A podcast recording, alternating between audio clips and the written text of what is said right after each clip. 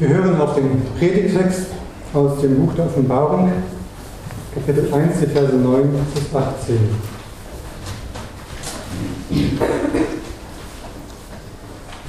Ich, Johannes, euer Bruder und Mitgenosse an der Bedrängnis und am Reich und an der Geduld in Jesus, war auf der Insel, die Patmos heißt, um des Wortes Gottes und des Zeugnisses Jesu willen.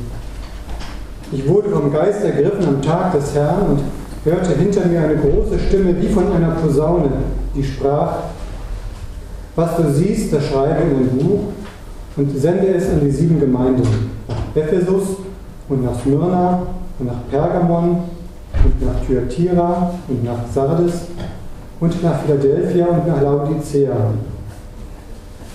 Und ich wandte mich um zu sehen nach der Stimme, die mit mir redete.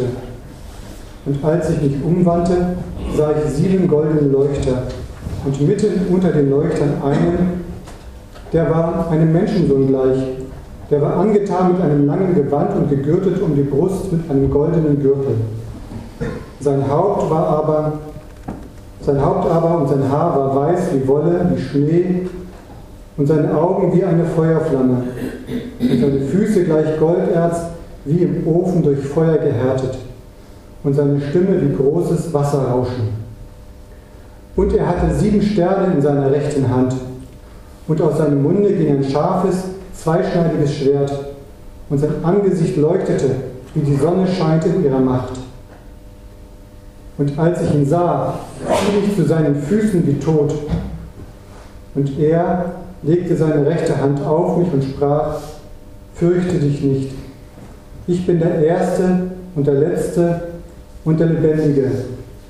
Ich war tot und siehe, ich bin lebendig von Ewigkeit zu Ewigkeit und habe die Schlüssel des Todes und der Hölle.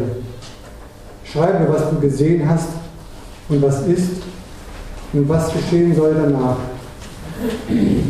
Das Geheimnis der sieben Sterne, die du gesehen hast in meiner rechten Hand und der sieben goldenen Leuchter ist dies. Die sieben Sterne sind Engel der sieben Gemeinden und die sieben Leuchter sind sieben Gemeinden. Wir hören nun den Predigtext auch noch einmal auf Phase.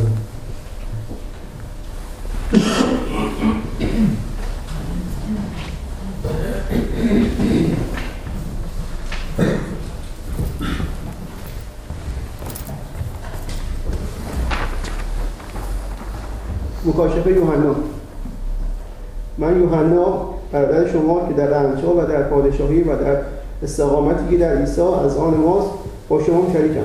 به خاطر کلام خدا و شهادت عیسی در جزیره پاتموس بودم.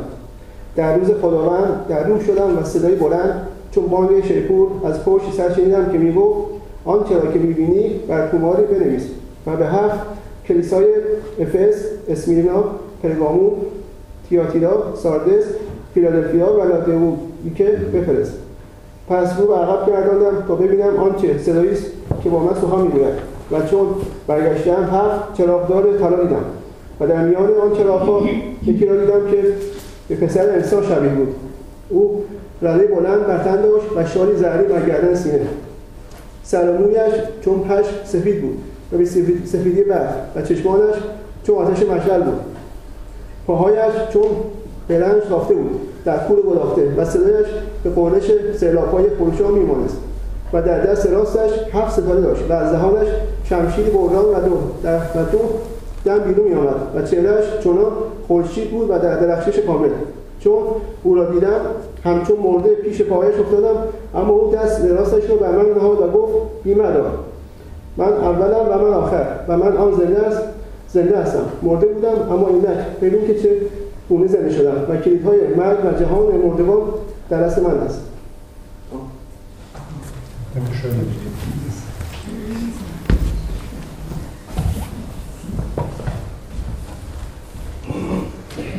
Das sind wieder mächtige Bilder, nicht wahr? Wie sollen wir uns das vorstellen? Thorsten Kiefer würde vielleicht sagen, wir stellen uns eine Filmkamera vor, einen großen, großen Film. Wir hatten in der Vergangenheit, in den letzten Monaten mindestens zweimal Texte aus Offenbarung, wo er so eingestiegen ist. Ich möchte es heute anders versuchen, mit einer Geschichte. Benjamin Benjamin ist elf Jahre alt und hat manchmal Träume, die ihm Angst machen. Nein, er ist kein Kriegsflüchtling. Er ist ein ganz normaler Junge aus einer Kleinstadt im Nordosten Deutschlands. Gestern Nacht gerade wieder im Traum stürzte er von einer Klippe und fiel ins bodenlose Schwarze. Und auch den anderen Traum kannte er sehr gut, wo er weglief vor etwas Bösem, das hinter ihm her war und lief schneller und schneller und konnte doch nicht entkommen. Mama sagt, solche Träume haben auch andere Menschen. Und wir sind immer da für dich. Du kannst zu uns kommen. Das hat ihn ein wenig beruhigt. Es gab da aber auch zwei andere Träume, die waren anders als die anderen. In einem dieser Träume spielte Benjamin im Garten und plötzlich kommen kleine Wesen durch den Gartenzaun geschlüpft und begannen ihn am Boden zu fesseln. So wie bei Olivers Reisen vielleicht. Diese Geschichte hat er jedenfalls gelesen und irgendwie kam es ihm so vor, als wäre es diese Geschichte, aber nein, es war anders. Es war nicht diese Geschichte, es war irgendwie seine Geschichte, von der er träumte. Manchmal meinte Benjamin, die kleinen Wesen sehen aus wie Gartenzwerge, aber dann war er sich wieder gar nicht sicher. Immer wenn er versuchte, genau hinzuschauen, wer es da war, der ihm da Angst machen wollte, verschwanden sie und waren nicht zu erkennen. Am Ende lag er immer am Boden und konnte sich doch nicht befreien, obwohl die kleinen Wesen doch so klein waren. Mama sagte, manchmal verarbeiten wir im Traum, was wir am Tag erlebt haben und denken darüber nach, was so alles gewesen ist. Da fiel Benjamin ein, was er neulich in der Schule erlebt hatte. Benjamin sollte im Sportunterricht in Hocke über einen Bock springen. Aber er war beim letzten Mal krank, als die anderen das geübt hatten. Und nun hatte er Angst. Er hob den Kopf, schickte ein Stoßgebet in den Himmel, bekreuzigte sich ganz langsam und lief los und sprang. Geschafft. Auch dann fragte ihn der Lehrer, was er denn dort gerade getan hätte mit dem Kreuz und so. Und er musste es erklären. Und die Jungs fingen an zu lachen. Das fand er gemein. Und sie lachten und der Lehrer sagte nichts. Und Benjamin wusste nicht, was er tun sollte. Jedenfalls erinnerte Benjamin dieser Traum von den Zwergen an diese Begebenheit. Doch da war noch ein anderer Traum, der merkwürdigste von allen, aber auch der wichtigste. In diesem Traum kämpfte Benjamin mit einem Löwen. Der Löwe war bestimmt doppelt so groß wie er. So genau konnte er das nicht sagen. Er stand auf seinen Hinterbeinen und rang mit Benjamin. Oder rang Benjamin mit ihm? Und er hatte wieder Angst. Aber er konnte auch nicht weglaufen. Besiegen konnte er ihn aber auch nicht. Und so rang er im Traum mit dem Löwen und es kam ihm wie eine halbe Ewigkeit vor. Immer wieder hatte Benjamin diesen Traum und er wunderte sich und fragte sich, was er wohl bedeuten könnte. Die Narnia-Geschichten kannte Benjamin nicht, aber er hatte in der Christenlehre aufgepasst und von dem Löwen aus Juda gehört. Und halb erschloss er sich, halb wuchs in ihm die Gewissheit, dass die Bedeutung dieses Löwen vielleicht Jesus selbst wäre, dass er in seinem Traum mit Jesus rang, fast wie Jakob mit dem Engel am Fluss. Aber warum? Das hat Benjamin nie erfahren. Stattdessen fragte er sich, was er beim nächsten Mal tun sollte. Sollte er doch weglaufen oder sollte er den Löwen einfach besiegen? Aber der war so groß und es kam ihm so vor, als wollte der Löwe ihn auch einfach nicht weglaufen lassen. Und so fasste sich Benjamin ein Herz und fing eines Tages an zu beten. Er sprach zu Jesus und sagte, Jesus, ich will keine Angst vor dir haben, aber du bist so groß und so mächtig und so stark. Ich will auch nicht mit dir kämpfen in meinen Träumen. Ich will aber auch nicht von dir weglaufen. Was soll ich denn tun? Was kannst du tun? Und so träumte Benjamin nachts manchmal diesen Traum vom Löwen, der mit ihm rang, oder er mit ihm, Und am Tag redete er mit Jesus und sagte ihm, was er darüber dachte. Viele Monate später, oder waren es schon Jahre, fiel Benjamin auf, dass er diesen Traum lange nicht mehr geträumt hatte. Und er dankte Jesus dafür. Und noch viel später, als Benjamin schon groß war, dachte er darüber nach, ob der Traum vom Löwen wohl etwas mit dem Traum von den Zwergen zu tun haben könnte. War es nicht so, dass in den vielen Jahren seit seiner Kindheit in ihm die Gewissheit gewachsen ist, dass kein Zwerg, und würde er noch so gehässig lachen, ihn jemals dazu bewegen könnte, von Jesus wegzulaufen? Er hatte ihn im Traum als Löwen gesehen und hat am Tag mit ihm gesprochen. Ja, er war groß und mächtig. Und wenn jemand Grund hatte, ihn zu fürchten, dann waren es auch wohl die Zwerge dieser Welt. Das hatte er begriffen. Liebe Gemeinde, was hätte es dem Benjamin genützt, wenn Jesus sich diesem elfjährigen Jungen im Gewand eines jüdischen hohen Priesters gezeigt hätte? So wie Jesus es bei Johannes getan hat. Die Kleider, die dort beschrieben werden von dem Menschen, der unter den Leuten umherging, sind ganz klar die eines hohen Priesters mit einem goldenen Gürtel um die Brust. Hätten Sie gewusst, dass genau dieses Gewand in 2. Mose 28 beschrieben steht? Diese Visionen bedienen sich der alttestamentlichen Bilderwelt und Christen, die in der Welt des Alten Testaments zu Hause waren, besonders natürlich für Judenchristen, haben diese Bilder bestimmt sofort etwas ausgelöst. Das war eine Botschaft, die ging direkt vom Kopf ins Herz. Oder auch die Leuchter, die hier beschrieben werden oder mehr einfach erwähnt werden. Genau beschrieben werden sie im 2. Buch Mose 25. Das ist die Menorah, der siebenarmige Leuchter. Bis ins Detail wird dort beschrieben, wie dieser Leuchter auszusehen hat. Hier reicht einfach die Bedeutung, die, der, die Erwähnung des Leuchters und jeder kann sich sofort vorstellen, wie der Leuchter ausgesehen haben muss. Vielleicht mannshoch, mit sieben Armen aus Gold, wertvoll, mit Lampen obendrauf, die leuchten. Und mitten in diesen Leuchtern geht Jesus umher, einem Menschen gleich. Menschensohn steht dort. Und wieder fällt den Juden ein, dass beim Buch Daniel besonders auch vom Menschensohn die Rede ist. Und überhaupt erinnert die ganze Vision auffällig klar an eine Vision, die auch der Daniel hatte. Im letzten Buch, in Kapitel 10, wird eine ganz ähnliche Begebenheit beschrieben. Mit vielen Gemeinsamkeiten. Gemeinsamkeiten, zum Beispiel die Augen, bei Daniel sind es feurige Fackeln, hier sind es Feuerflammen. Die Füße bei Daniel, blanke Bronze, hier ist es gehärtetes Gold. Ganz ähnliche Beschreibungen werden dort erwähnt. Daniel fällt in Ohnmacht, als er diesen Engel sieht. Johannes fällt um wie tot. Aber es gibt interessante Unterschiede. Bei Daniel ist es ein Engel, der ihm begegnet. Und, Ironie der Geschichte, er hat sich verspätet. Er war in einem Kampf mit dem Engelfürsten von Persien verstrickt, bis die Ablösung kam. Erzengel Michael musste den Kampf fortführen. Erst dann konnte er zu Daniel gehen und ihm seine Botschaft überbringen. Bei Johannes ist es Jesus selbst, der ihm begegnet.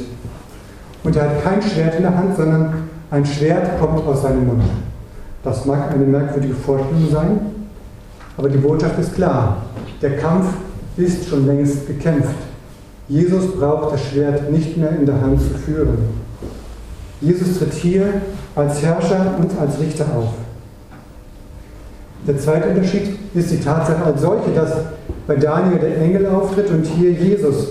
Und was hält Jesus in seiner rechten Hand? Sieben Sterne. Vielleicht auch Sinnbild des Universums der Allmacht. Aber die sieben Sterne, wie wir später lesen, stehen auch für die sieben Engel der Gemeinde.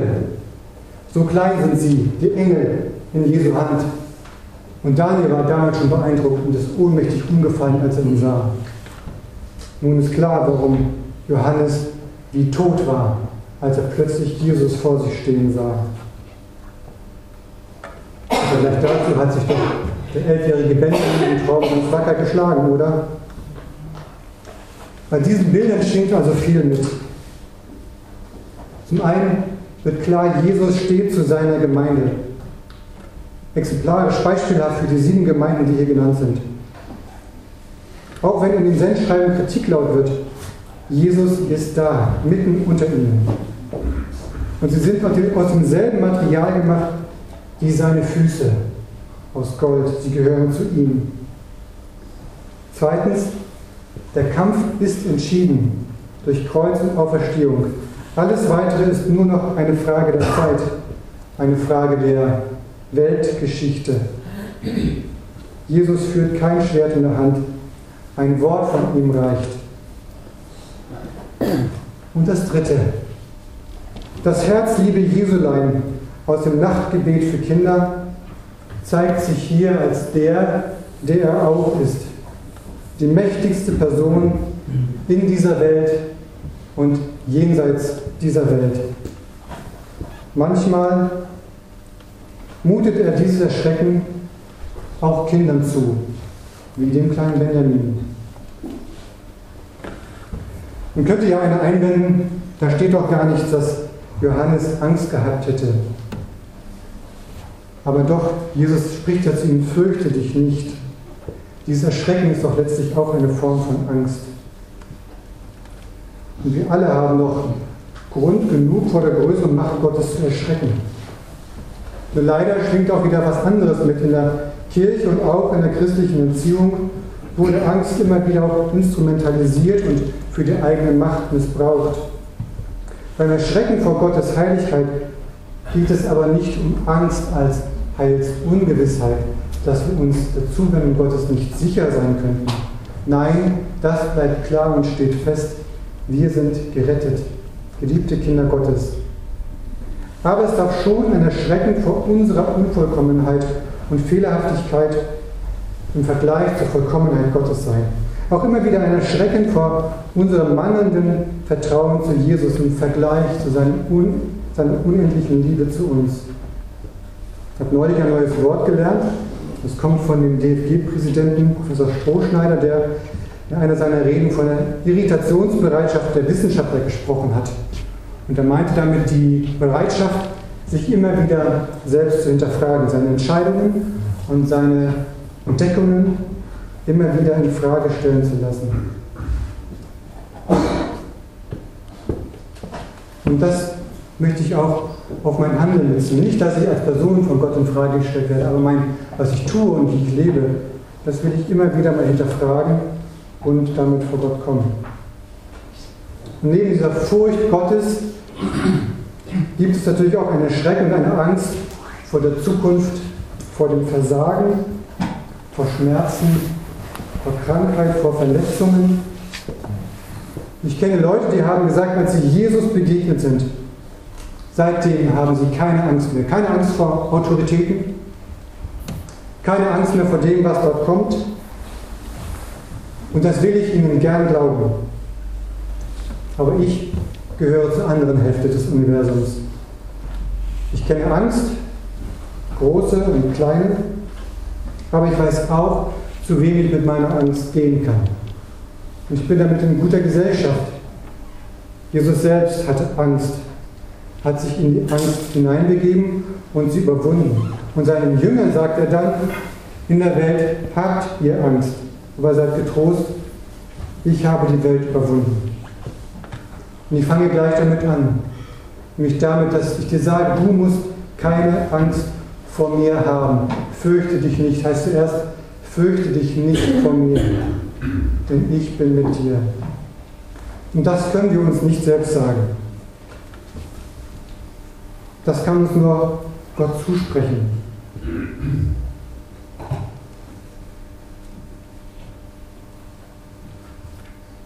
Noch bevor das erste kritische Wort in der Offenbarung fällt, bevor die erste wirklich beängstigende Katastrophe angekündigt wird, sieht Johannes die Vision des Jesus, der ihm sagt, fürchte dich nicht, ich bin mit dir. Und ich bin mitten unter den Gemeinden. Und diese Gewissheit darf auch in unserem Leben stehen. Vielleicht braucht sie einige Zeit, bis sie vom Kopf zum Herzen durchdringt. Vielleicht muss sie auch immer wieder neu geglaubt, neu zugesprochen, neu errungen werden. So wie beim elfjährigen Benjamin, der immer wieder mit Jesus gerungen hat, bis er verstanden hatte, was Jesus ihm sagen wollte. Wir haben alle guten Grund, vor Gott zu erschrecken, ihn zu fürchten. Aber wir müssen uns nicht vor ihm fürchten. Fürchte dich nicht. Ich bin der Erste und der Letzte und der Lebendige.